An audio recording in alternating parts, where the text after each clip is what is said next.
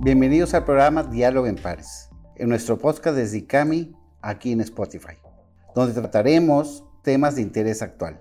Exploraremos y profundizaremos en lo posible diversos conceptos que sirvan de ayuda a la realidad que vivimos en la actualidad. El día de hoy dialogaremos sobre rentabilidad y ética.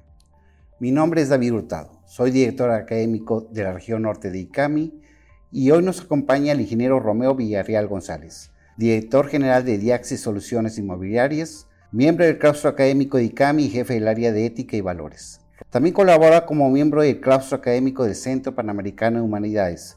Es catedrático del Instituto Tecnológico de Estudios Superiores de Monterrey y cuenta con maestría en Administración por el mismo Tecnológico y maestría en Dirección de Empresas por el IPADE. También cursó la maestría en Antropología y Ética por el Centro Panamericano de Humanidades. Bienvenido, Romeo. Agradezco la oportunidad que nos das para compartir ideas y pensamientos sobre rentabilidad y ética. Al contrario, eh, David, mucho gusto en estar aquí contigo y con todo el auditorio. Excelente. Podemos decir que la rentabilidad de la empresa es la capacidad que tiene el negocio para aprovechar sus recursos y generar ganancias o utilidades. En cuanto a la ética, Aristóteles la define como una disciplina filosófica que estudia el bien y el mal y sus relaciones con la moral y el comportamiento humano. Ahora bien, ¿qué relación hay entre estos dos temas? Pues fíjate, David, hay muchísima, muchísima relación entre rentabilidad y, ética. Por un lado, hemos oído muchas veces que el fin de una empresa es la rentabilidad, la rentabilidad económica. Eh, pero también esa rentabilidad debe darse dentro de un ámbito ético.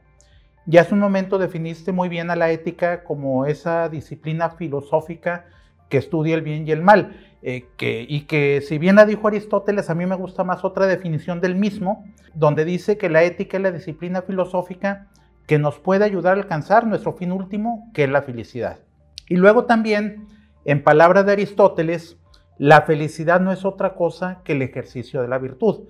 Entonces, cuando la persona tiene hábitos operativos buenos, como la puntualidad, la laboriosidad, la generosidad, etc., está siendo ética esta persona y también está alcanzando su fin último que es la felicidad. Y si lo trasladamos a la empresa, un colaborador que sea puntual, laborioso, generoso, etcétera, hará que también la empresa en la que trabaja sea rentablemente económico. O sea, no, no son dos términos que se opongan, al contrario, se complementan y con muy, muy estrecha relación. Hemos escuchado muchas veces que la persona es el elemento fundamental de la empresa. Sin embargo, si no se logran los fines económicos, si no se genera utilidad, la empresa no subsiste. ¿Cómo lograr compaginar estas dos situaciones, la primacía de la persona y los resultados económicos de la empresa? Fíjate, esta es muy buena pregunta porque si bien es cierto, quienes son empresarios, pues están arriesgando su capital dentro de la empresa. Eh, es obvio que esperan un retorno a cambio. Pero vayámonos al fondo, o sea, ¿qué, es una empresa? Una empresa no es un logotipo, no es un edificio, no es un site cibernético, no es un CRM. Eh, una empresa es la sinergia de las personas que la componen. A ver, aquí mismo donde estamos, aquí en el ICAMI, pues el ICAMI no es esta maravillosa casona. O sea, el ICAMI somos todas las personas que hacemos posible que el ICAMI cumpla su fin, que es la transformación de las personas que pasan por sus aulas y de los que elaboramos aquí. Es obvio, es obvio que la empresa debe generar utilidades, pero solamente será una verdadera empresa cuando se reconozca que esa rentabilidad también significa el crecimiento de quienes laboran en ella. O sea, es decir, una empresa tendrá una falsa rentabilidad cuando sí genera utilidades económicas, pero no logra un crecimiento de las personas que laboran en ella. La rentabilidad económica tiene que ir de la mano del desarrollo de cada una de las personas que la conforman, y no nada más los empleados, o sea, también eh, pues los clientes, los proveedores, eh, los accionistas, todos los stakeholders deben de tener también ellos mismos un crecimiento personal al estar participando en esa empresa. Si te entiendo bien, cuando hablamos de empresa, hablamos de las personas que conforman la empresa y están alrededor de, ella. Pero en fin, ¿qué papel juega la ética en la empresa? Mira, la mayor parte de nuestro tiempo consciente, pues lo pasamos trabajando. O sea, si, si dormimos eh, ocho horas, o deberíamos dormir ocho horas y al menos ocho estamos en el trabajo y el otro pues en, en traslados, vida familiar, pues resulta que el mayor tiempo de nuestro tiempo consciente lo estamos aquí en la empresa. Y, la ética nos señala que nuestro fin último es alcanzar la felicidad. Entonces, la empresa en la que trabajamos es fundamental para que la persona cumpla con ese objetivo vital. O sea, la persona alcanza su plenitud en todos sus ámbitos, con su familia, en sus actividades sociales, en su carácter espiritual, pero fundamentalmente en su trabajo. Si una persona no logra ser feliz en su trabajo, pues entonces David algo anda chueco. O sea, debemos vivir esa unidad de vida en todos los aspectos antropológicos de nuestro ser. Y una manera de manifestar la ética, pues es también en esa felicidad de quienes laboran, laboran en ella. Excelente. Entonces, ser buenos nos ayuda a ser felices. Pero ser demasiado derecho, en el caso de la empresa, eh, no, no nos provocará perder oportunidades de negocio. ¿Es rentable realmente ser ético? Pues hay, hay quienes ven como contrapunteados esto de, que si la rentabilidad y la ética pueden ir, ir de la mano.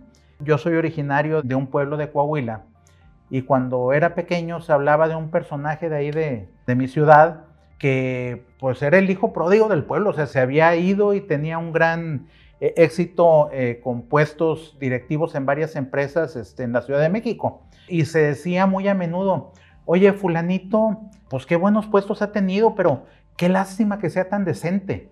O sea, como que dando a entender que le hubiera ido mucho mejor económicamente, pues si no, no hubiera sido tan decente.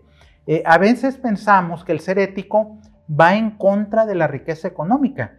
Y por supuesto que es rentable ser ético. Eh, don Carlos Llano, fundador del ICAM y del IPADE, pues escribió un artículo justamente con este tema.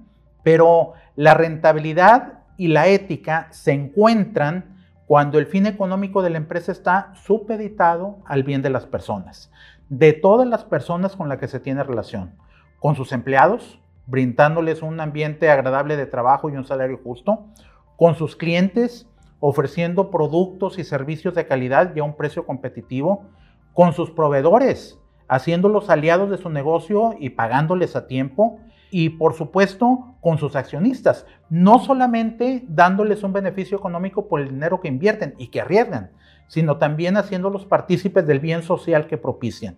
Por supuesto que es rentable ser ético, hacer lo que debemos de hacer siempre dará resultados. En algunas ocasiones no en el corto plazo, pero de que los dará, los dará. Cuando tú dices, oye, eh, ser tan derecho pues no te quitará eh, oportunidad de, negocio. Tal vez en algunas ocasiones sí te quitará algunos negocios, pero finalmente te darás cuenta que eran negocios que no te convenían.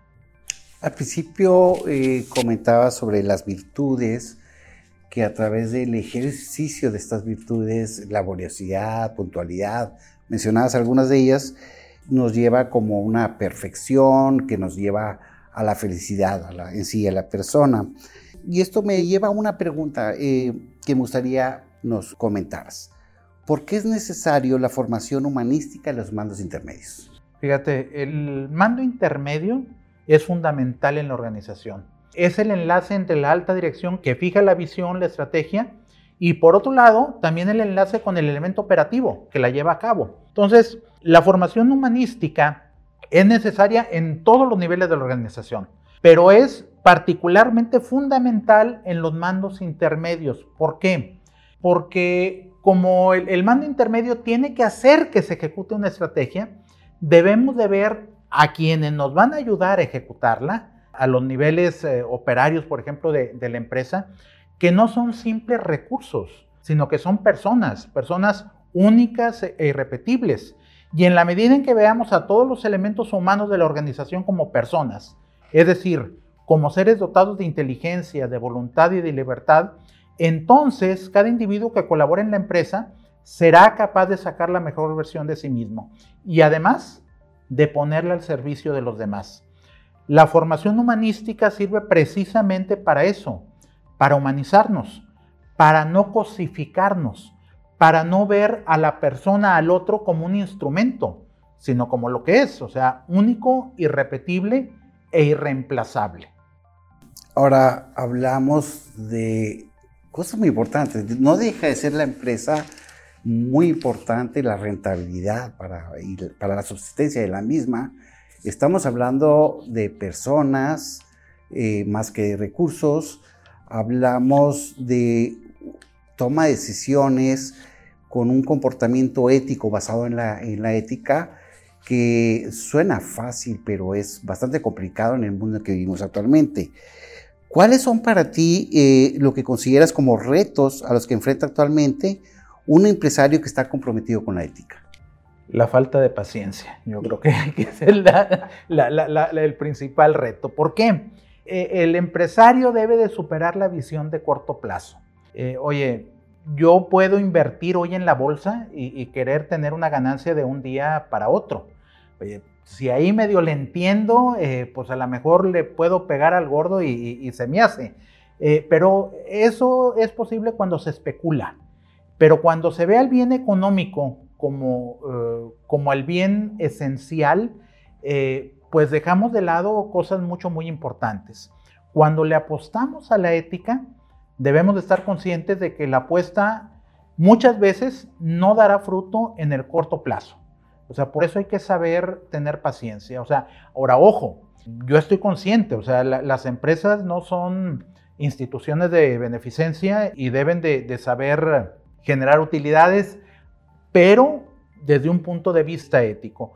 Y afortunadamente ya ahorita en la actualidad hay muchísimas herramientas que se le llaman eh, ágiles eh, en, el sentido de que cuando fijamos la estrategia y nos encontramos con problemas con obstáculos que no teníamos previstos, pues hay la manera de dar el parón y volver a, cambiar a lo mejor el rumbo para llegar a una, a una utilidad. Pero eso es muy importante considerando siempre el factor humano como el factor fundamental de la empresa. Hay que saber tener paciencia y bueno, finalmente los frutos se darán. Paciencia, paciencia.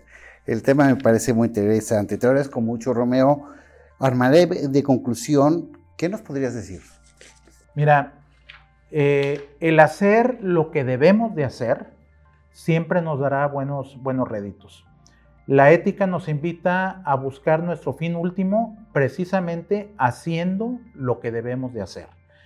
Cuando realicemos algo, cualquier cosa, es conveniente preguntarnos por qué lo estamos haciendo. Nos vamos a dar cuenta de que en la medida de que lo que hacemos es por el bien que alcanzamos a aquellos que están cerca de nosotros, pues entonces vamos por el camino correcto. Nuevamente te agradezco, Romeo, el desarrollo de este tema tan importante hoy en día. Hablar de rentabilidad y ética es hablar de un tema muy actual y necesario. Agradezco también a todas las personas que nos escuchan desde ICAMI, invitándolos a que continúen siguiéndonos en Spotify. Mi nombre es David Hurtado, soy director académico de ICAMI Región Norte. Gracias.